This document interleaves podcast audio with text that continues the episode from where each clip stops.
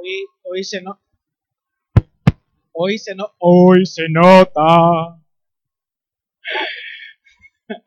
Hoy se nota, hoy se nota. Ya sí, se me nota a mí. Hoy se nota que empieza la escuelita, los nervios del primer día, los padres ilusionados y desilusionados con tristeza porque los niños se van, no sabemos qué va a pasar con ellos, los profesores, va a terminar loco un día como hoy, que ya llevan una semana de, trabajo con niños, que ya llevaban tiempo en el cole asistiendo, pero ya llevan una semana con niños en el cole. Un día estaría guay que Pedro Toledo o Eli pues nos diese un testimonio de cómo ellos viven su primera semana de cole.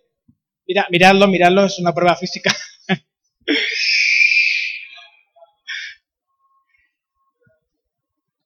Cualquier día Pedro volverá a presidir un culto y, lo explicará tan bien y tan ilustrado como lo hacía en sus buenos tiempos. Te quiero, Pedro. Bueno, vamos ahora, ¿de acuerdo? Señor, te agradecemos la oportunidad de poder reunirnos en este lugar, porque aquí se reúne tu iglesia, Señor.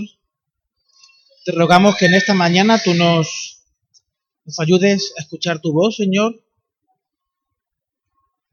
y pongas tú en, en, los oídos y en los corazones de los hermanos, Señor, todo lo que a mí me falta. Gracias por permitirnos ser un cuerpo, Señor. Gracias por ser tú nuestro pastor. Gracias, Espíritu Santo, por estar en este lugar y por ayudarnos a entender tu palabra, Señor. En tu nombre. Desde, desde la asamblea extraordinaria que tuvimos en verano, no sé si algunos nos vinieron, pero yo creo que más o menos todos lo recordaréis, la Iglesia se introdujo en un proceso de evaluación y se os ha entregado unas hojitas anteriormente a lo largo del mes pasado, si no me equivoco, mes pasado, mes y pico, en las que era una introducción a ese proceso de evaluación porque nuestro querido pastor Pepe, Pepe Rodríguez, desde que eh, el nuevo consejo comenzó, él siempre nos ha insistido y requete insistido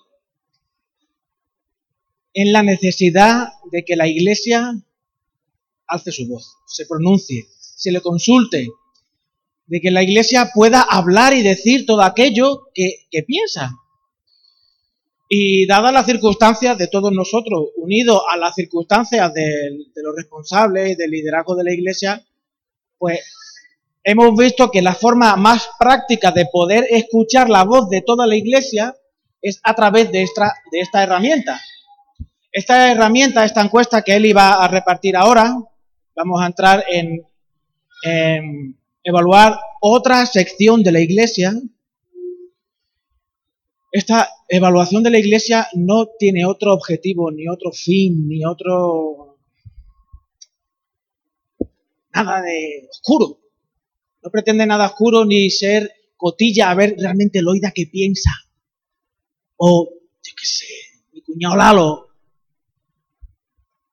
El objetivo final es poner en práctica uno de los principios que esta iglesia sustenta y esta iglesia tiene en valor, que es el sacerdocio universal de todos los creyentes. Ese sacerdocio universal de todos los creyentes pone sobre la mesa que ninguno individualmente trae la voz única y exclusiva de Dios a la congregación. Cristo se encarna en la iglesia cuando todos hablan en nombre de Cristo. Por eso tenemos nuestras asambleas, porque ahí es Cristo hablando porque toda la iglesia está hablando.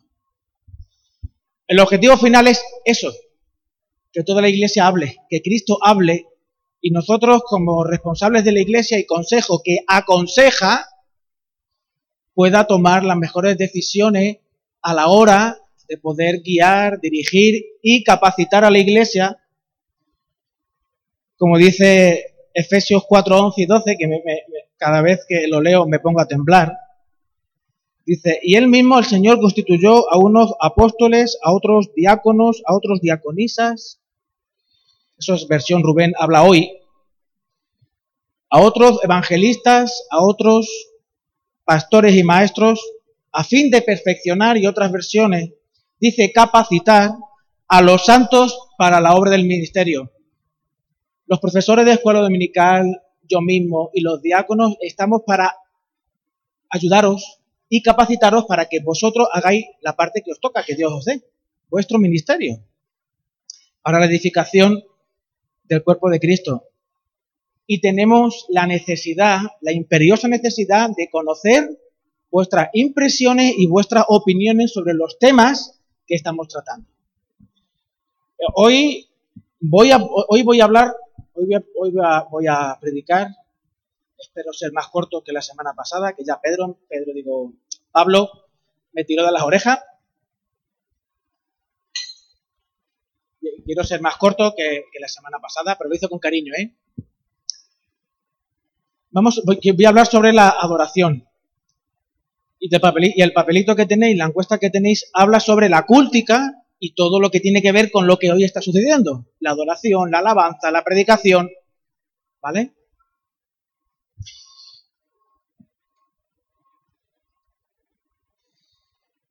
Algunos de los hermanos, cuando les, pregunté, les, pregunté o les comenté lo de hacer la encuesta anteriormente, me, dijeron que, que, no entendían algunas preguntas o que no, veían necesario hacer la encuesta parece muy, muy respetable y muy que se puede tener esa, esa, esa postura ante, esta, ante esa situación. Pero me da la sensación que es una cuestión de, y, es, sensación personal, ¿eh? de Rubén, que no, no se hace porque no se termina de comprender cuál es el objetivo final, que no es nada más que crecer como iglesia, buscar la voluntad de Dios que tiene para nuestra iglesia.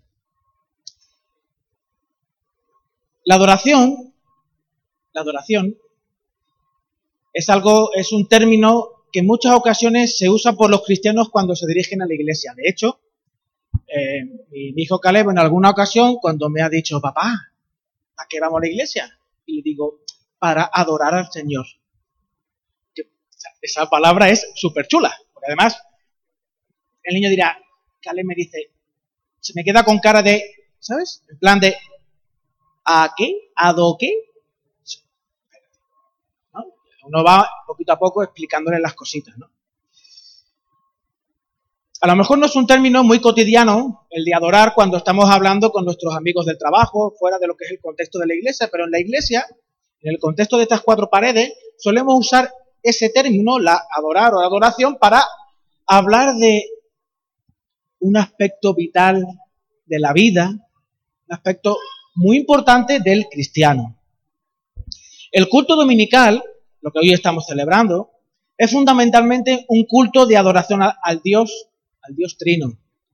Sin embargo, durante años al culto dominical se le ha llamado culto de evangelización, queriendo enfatizar pues ese aspecto o esa necesidad que tiene todo creyente como fruto de su relación con Cristo y estar enamorado de Cristo e inundado por el amor de Cristo, de amar a otros e invitarle a recibir ese mismo amor, ¿no? La adoración que aparece en la Biblia es una adoración que por sí misma evangeliza. La adoración pública, que es lo que hoy estamos haciendo, una adoración pública, porque en la, palabra la adoración tiene dos aspectos, la adoración privada y luego la adoración pública. Y hoy vamos a hablar de eso, de la adoración pública. Y en cierto sentido también de la adoración privada, porque ambas se retroalimentan y se sustentan la una a la otra. La una no puede estar sin la otra y la otra sin la una. La adoración pública del Dios vivo al que servimos, pertenecemos, adoramos y hemos sido comprados por Él, no puede evitar ser proclamadora de su amor y santidad. El culto de adoración no puede evitar ser evangelístico, porque de lo, pues, de lo que se habla es de el evangelio.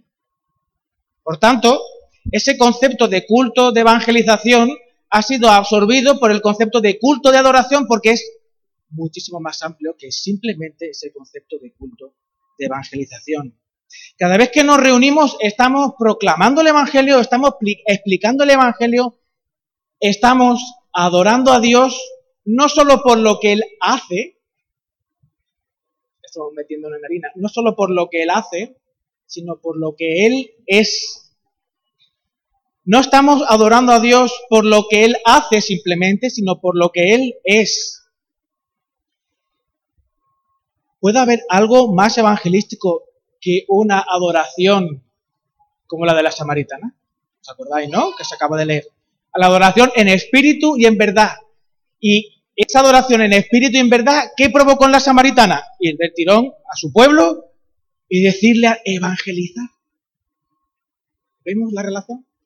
Un culto de adoración en espíritu y en verdad nos lleva a evangelizar, porque es algo incontenible, porque brotará de nuestro interior ríos de agua viva que serán incontenibles. No habrá presa que pueda contener ese amor, esa vivencia ese guinosco, no os acordáis de la semana pasada, ¿no? Ese conocer íntimamente al Señor, ¿verdad? Pero ¿qué es la adoración? La adoración es rendir honor a un ser superior. Y en nuestro contexto sería reconocer la grandeza de Dios, su poder, su amor, su soberanía, su santidad, su justicia y he puesto etcétera, porque si no tendríamos que escribir una Biblia otra vez. Acompañadme, porfa, a Isaías capítulo 6. El que tenga, el que tenga de papel, pues que coja el papel, y el que lo tenga digital, pues que lo, lo coja en el móvil. Isaías capítulo 6. Es un texto archiconocido, A ver si lo encuentro yo. Isaías, capítulo 6. Este, este texto que vamos a leer es la, como dice la Reina Valera, la visión y llamamiento de Isaías, y ahí hay una experiencia de adoración personal brutal, increíble, magnífica, todos los términos superlativos que podemos poner. Dice el texto, en el año que murió el rey Ucías, vi yo al Señor sentado sobre un trono alto y sublime y sus faldas llenaban el templo. Por encima de él había serafines, cada uno tenía seis alas, con dos cubrían sus rostros, con dos cubrían sus pies y con dos volaban. Y el uno al otro daba voces diciendo, Santo, Santo, Santo Jehová, Jehová de los ejércitos, toda la tierra está llena de su gloria. Y los quiciales de las puertas se estremecieron con la voz del que clamaba y la casa se llenó de humo. Entonces dije, ay de mí, que soy muerto, porque siendo hombre inmundo de labios y habitando en medio de pueblo que tiene labios inmundos, han visto mis ojos al rey, Jehová de los ejércitos. Y volvió hacia mí uno de los serafines, teniendo en su mano un carbón encendido, tomado del altar con unas tenazas, y tocando con él sobre mi boca, dijo, he aquí, que esto tocó tus labios y es quitada tu, tu culpa y limpio tu pecado. impresionante relato, ¿no? Incluso yo creo que hasta el que más y el que ven algo se puede imaginar, ¿verdad? Unos seres alados, seres alados creados superiores a los seres humanos, que aún y con, todo y con eso no son capaces de ver, de mirar cara a cara a Dios. Se tapan y lo único que se escucha es la voz que proclama la esencia de Dios la adoración a Dios, porque es que delante de Dios no se puede hacer otra cosa sino que adorar a Él. El rey Ucías había sido uno de los mejores reyes de Israel. Después de gobernar durante 45 años, el pueblo comenzó a desviarse de las enseñanzas de Dios y de su corazón, y del corazón de Dios, y comenzó la idolatría en su corazón. La idolatría. Si os fijáis, la adoración en este pasaje tiene dos aspectos.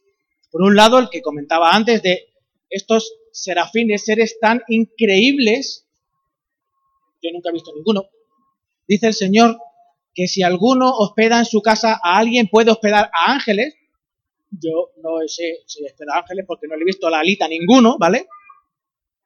Pero estos seres, digamos que serían un rango superior, son arcángeles que están ahí, serafines que están ahí adorando al Señor, como digamos los, encargados de estar en el mantenimiento alrededor del Señor, ¿no? Que el trono esté limpito, que no haya ningún papelito por el suelo, que todo esté como Dios se merece. Y estos seres no pueden, no pueden soportar la santidad de Dios. Con todo y con eso, estando con el Señor, casi viéndolo todos los días, ¿no? La eternidad, allí no hay días. Curioso ¿verdad? Sin embargo, en el ser humano provoca terror. En el ser humano, esa visión de la santidad de Dios provoca terror. Terror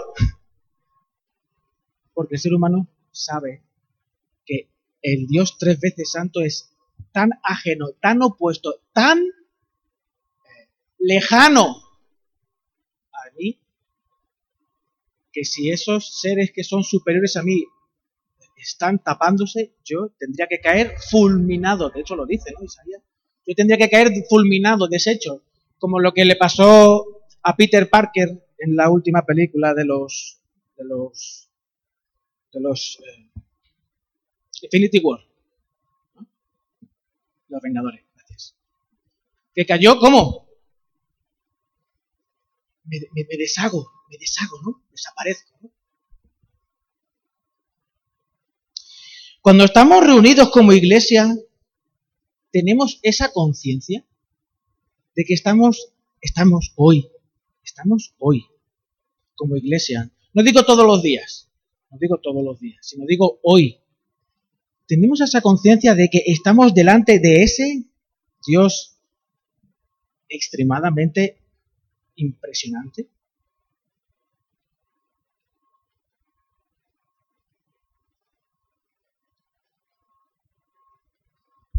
La adoración de Isaías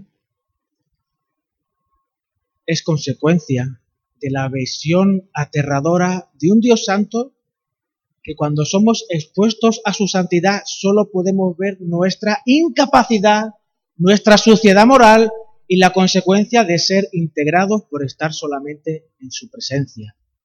Pero claro, todos llegaré a la misma conclusión. Yo me imagino, no lo sé. A ver, Rubén, esto es una visión. ¿Alguien ha visto a Dios? ¿De los que estáis aquí? Yo no.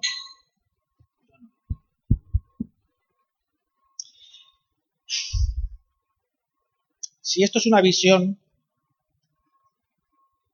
si esto, incluso en todo caso, puede ser un momento de esos bonitos que uno tiene en su casa, o incluso a veces en el culto, o en algún otro lugar, en el que se siente tan cerca de Dios que es sobrecogedor. No sé si, sinceramente, no sé si, pero en alguna ocasión muy puntual a mí personalmente me ha pasado. Me ha pasado. Hay un artículo de un pastor que, sigo mucho que se llama Sugel, Sugel Michelin, porque si queréis buscarlo en internet es un crack este hombre. Este hombre recoge una ilustración de otro autor que se llama Alfredo Gibbs a propósito de esto que es la adoración. Y voy a utilizar gran parte de esto porque este hombre habla mejor que yo, ¿vale? Así que voy a utilizar este, este, este artículo. Dice, el artículo, el título es cómo, identificar o cómo saber en qué momento estamos orando en qué momento estamos alabando y en qué momento estamos adorando. ¿no? Un poco para identificar bien, encajar bien de qué estamos hablando. Y él pone una ilustración, cuenta una historia que dice, supongamos que una persona que no sabe nadar cae un río profundo, no de estos que se toca pies, un río profundo. Mientras lucha en vano por salvarse y dándose cuenta de cuán desesperada es su situación, de lo más profundo de su corazón clama auxilio, auxilio, socorro. Algunos, no lo sé, yo, eh, ahora, a mí personalmente me costaría un poco meterme en el papel de que me estoy ahogando, ¿no? Pero mm, cuando, por ejemplo, cuando, eh, cuando nos enteramos que Joel había fallecido, Miriam pegó un quejío que nunca le había escuchado y nunca más espero volver a escuchar. Una cosa que sale desde la, que le salía desde la montaña para afuera, una cosa, pues así, un socorro, ¿no? Un help me, socorro, ¿qué pasa aquí? ¿no? estoy que me ahogo, que me muero, ¿no? Auxilio, auxilio, sálvenme. Esto es una oración. El clamor de un alma consciente de su necesidad. Por eso decía un puritano que la miseria adoctrina a una persona maravillosamente en el arte de la oración. Solo tenemos que percibir nuestra miseria y nuestra necesidad para aprender a orar. Solamente se aprende a orar cuando uno es consciente. Eso fue lo que dijo Isaías. Estoy ante un Dios impresionante y voy a morir. De repente aparece un caballero bien vestido que sin, dudarlo ni por un segundo se tira al agua para rescatar a este, a este hombre poniendo en riesgo su propia vida. La respuesta de la persona salvada es inmediata. Llena a su Salvador de alabanza y exclama, ¿cómo podré jamás expresar mi gratitud hacia usted por su acto de arrojo al salvar mi vida? Gracias y diez mil veces gracias porque no hay manera de poder pagarte lo que tú has hecho por mí. Eso es alabanza. Y eso es precisamente lo que hace el pecador cuando entiende lo que el Hijo de Dios tuvo que hacer para rescatarle de la situación en la que se encontraba. De hecho, Cristo no solamente se tiró al agua y salió, sino que realmente puso su vida. El justo murió por los injustos para llevarnos a Dios, como dice primera de Pedro. Ahora supongamos que el caballero en cuestión, no conforme con salvarle, sino que le, invita a su casa al día siguiente, pues a tomar un cafelito o un té con un bizcochito. Esos bizcochitos pues también no lo poner. Porque a mí me gustaría que me invitaran bizcochitos. Ahora lo invita a su, a su casa y al día siguiente este hombre se dirige a la dirección indicada y para su asombro se da cuenta que el caballero que le salvó vive en la parte más rica de la ciudad, allí. Yo no sé aquí en San Lucas dónde podría ser, en Martín Miguel, yo creo que allí también hay mucho muerto de hambre. No lo sé. La verdad es que en nuestro aquí no, no, lo sabría decir. Pero sí, en la mejor zona que tú dices, allí viven los top, los top, los que tienen mucha pasta, ¿no? Pero, pero su sorpresa es aún mayor cuando comienza a conversar y a conocer a este hombre. Queda profundamente impresionado por su nobleza de carácter, por su bondad, su inteligencia, su hospitalidad, su sabiduría, su afabilidad, su tacto, su humildad de espíritu. En otras palabras, dice Gibbs, ahora aprecia la excelencia moral y el valor intrínseco del carácter del anfitrión, independientemente de lo que haya hecho por él. Como salvarle la vida. Y aunque no olvida por un solo momento que su anfitrión le salvó, no obstante su gratitud por lo que hizo es superada por su admiración y aprecio por lo que ese hombre es. Porque qué necesidad tenía ese hombre de salvar a un pobre diablo.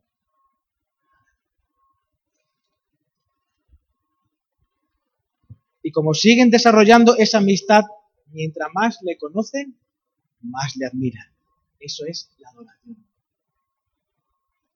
La semana pasada cantamos de gloria en gloria. No sé si, os acordaréis. Y el texto dice que somos transformados de gloria en gloria. Cuanto más te conozco, más te adoro más ganas tengo de estar contigo, más me impresionas, más... ¡Wow! Más impresionantes hace Dios, ¿verdad?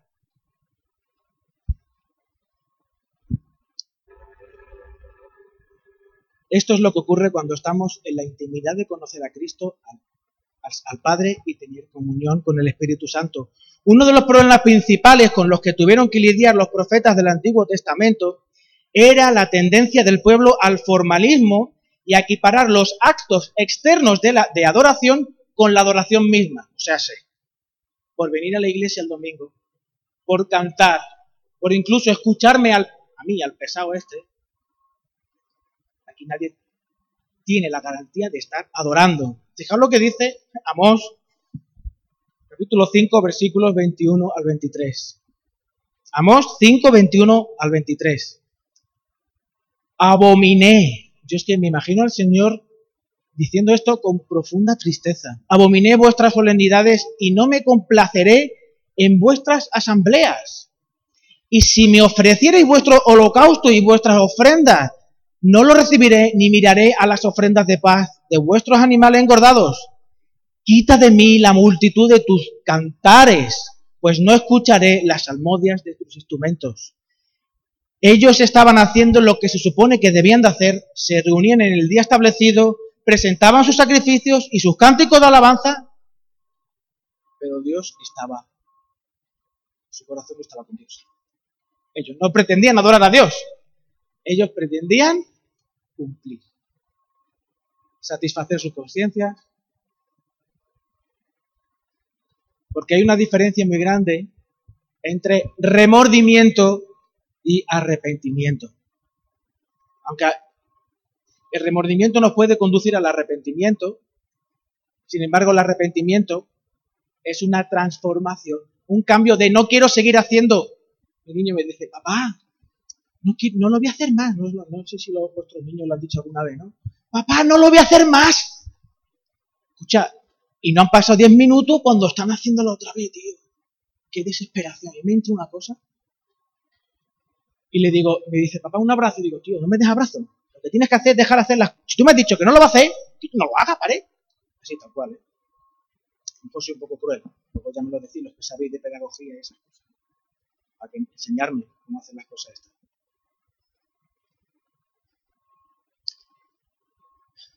¿Por qué? ¿Por qué Dios está diciendo esto? Porque era un ritual sin corazón y sin un verdadero deseo de agradar a Dios habían separado la adoración de los actos de la adoración y su corazón no estaba queriendo agradar a ese Señor que no tenía por qué haberlo salvado. Por el contexto sabemos que estos judíos mostraban con sus vidas que Dios no era importante para ellos, porque no tenían disposición de obedecerle. de vez en cuando sí.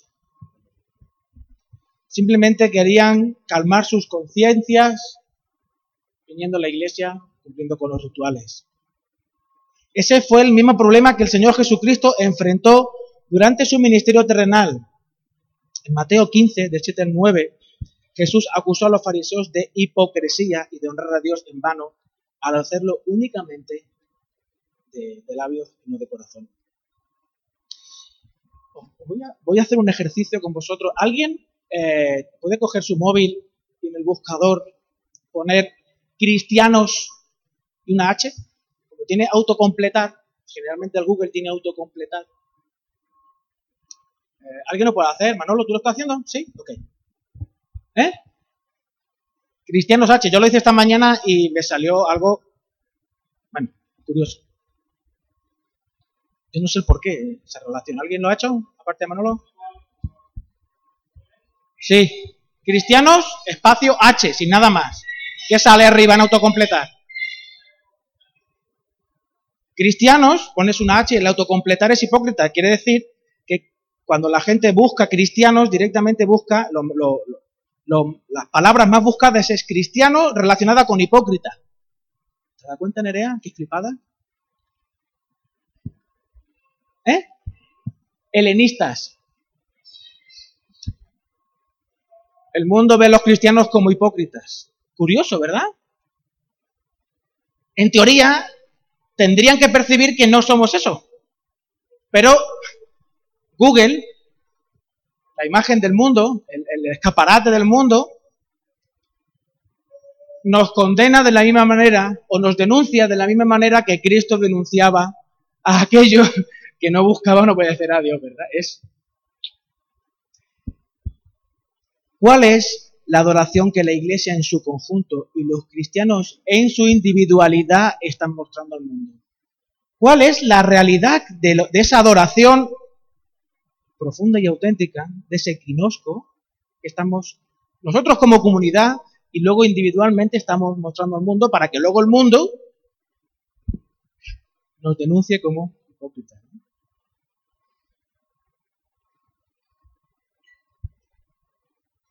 La verdadera adoración es algo que ocurre esencialmente en el corazón, que envuelve todo nuestro ser, nuestro intelecto, nuestros afectos, nuestras emociones, nuestra voluntad. La verdadera adoración implica un reconocimiento de la grandeza y majestad de Dios, así como un corazón maravillado y postrado ante esa grandeza. Y tiene como punto de partida no lo que nosotros hacemos por Dios, sino lo que Él es en esencia lo que Él ha hecho por nosotros. ¿Y qué es lo que Él hizo por nosotros? Él se reveló en su creación y en su palabra y diseñó un plan de salvación para que nosotros pudiéramos reconciliarnos y acercarnos a Él a través de la vida, muerte y resurrección de Jesús. Él es un Dios santo y nosotros somos pecadores. De ahí el énfasis constante de las Escrituras en la necesidad que tenemos de que nuestros pecados sean expiados y perdonados antes de poder acercarnos a Dios. Le pedí a Pablo, tienes el vídeo ahí más o menos listo, ¿verdad Pablo? Vais a ver un vídeo, es gracioso, ¿eh? Es gracioso. Pero creo que ilustra de una forma muy gráfica y muy bonita cómo, cuál es el espíritu de la adoración.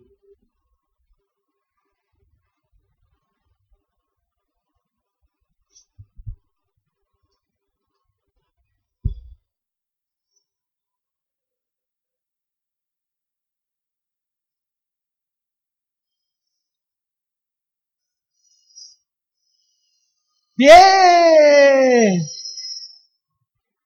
Ponlo otra vez, porfa. A ver si descubrimos qué está viendo el niño. Ah, yo creo que ya lo sabéis, pero es que no me canso de verlo. ¿eh?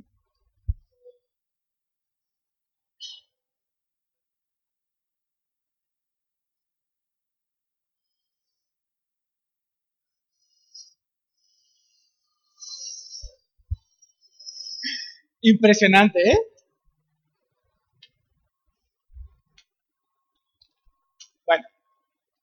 todo y ya no falló. ¿Sabéis que estaba viendo el niño? Fuegos artificiales.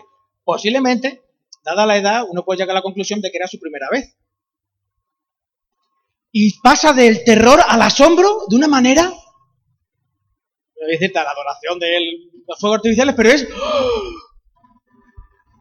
No cabe en sí. No cabe en sí. Está tan. ¿Cómo defines eso? adoración. Cuando Isaías está delante del Señor, ¿qué se puede decir? Sino solamente ver tu realidad, su realidad y decir, Señor, socorro.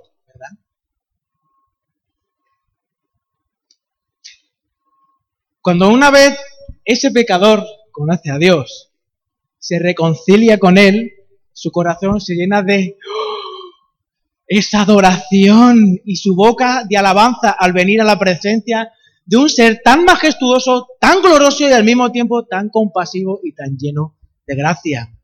Es por eso que la adoración del pueblo de Dios es descrita en la Escritura como una fiesta solemne. Para algunas personas estos términos son incompatibles, fiesta y solemne. Si la adoración es una fiesta, entonces no puede ser solemne, y si es solemne, entonces no puede ser una fiesta. Pero la adoración que la escritura promueve, promueve conjuga estos dos elementos, fiesta y solemnidad. Ambos elementos están perfectamente entrelazados entre sí y dependen el uno del otro. Adoramos a un gran Dios digno de reverencia y temor, pero al mismo tiempo adoramos a un Padre cercano. ¿Os acordáis el, el pasaje de Mateo no me acuerdo bien, no sé que está en Mateo por los primeros capítulos, el Padre Nuestro, ahí se conjuga de una manera impresionante el concepto de adoración a un Dios perfectamente santo y perfectamente cercano. Padre nuestro que estás en los cielos. Padre, allí. Eres perfecto, Señor, en todo tú. Y eso nos conduce a una adoración constante. Durante unos minutos os voy a, voy a pedir, pedir, en este caso no es invitar, os voy a pedir que eh, eh, pensando en todo lo que eh, estamos viendo sobre la adoración y sobre lo que el Señor nos enseña, cojáis el, el, el test y lo leáis, lo releáis. Si alguno quiere rellenar algo, lo rellene. Vamos a tener dos minutos, nada más, ¿vale? Vamos a tener dos minutos. Si alguno, Pablito, DJ. Si alguno no, no, le, no le da tiempo o no quiere o lo que sea, hoy, no lo quiere hacer hoy, pues que me lo entregue la semana que viene, cuando lo vea oportuno. Si alguien no tiene boli, aquí tengo boli y lápiz, ¿de acuerdo? Pensad en las palabras y acordaros. No me acuerdo del micro yo. Dice, porque no os habéis acercado al monte que se podía palpar y que ardía en fuego a la oscuridad, a las tinieblas y a la tempestad, al sonido de la trompeta y a la voz que hablaba, la cual los que la oyeron rogaron que no se les hablase más. El monte Sinaí, ¿recordáis? Las tablas, Dios allí, que nadie quería escuchar a ese Dios tan terrible que tanto miedo les daba Tan terrible era lo que se veía que Moisés dijo, estoy espantado y temblando. Sino que os, sino que os habéis acercado al monte de Sión, a la ciudad del Dios vivo, Jerusalén la celestial, a la compañía de muchos miles, muchos millares de ángeles, a la, a la congregación de los primogénitos que están inscritos en los cielos, a Dios, el juez de todos, a los espíritus de los justos hechos perfectos, a Jesús, el mediador del nuevo pacto, y a la sangre rociada, que habla mejor que la de, que la de Abel. Mirad que no desechéis al que habla, porque si no escaparon aquellos que desecharon al que los amonestaba en la tierra, mucho menos nosotros si, si desechásemos, desecháremos al que amonesta desde los cielos. La voz del cual como vio entonces la tierra, pero ahora ha prometido diciendo, aún una vez y conmoveré no solamente la tierra, sino también el cielo. Nosotros adoramos no por temor a ese Dios lejano. Nosotros entramos en ese proceso del chiquillo porque sabemos y conocemos profundamente el coste de lo que estamos viviendo ahora.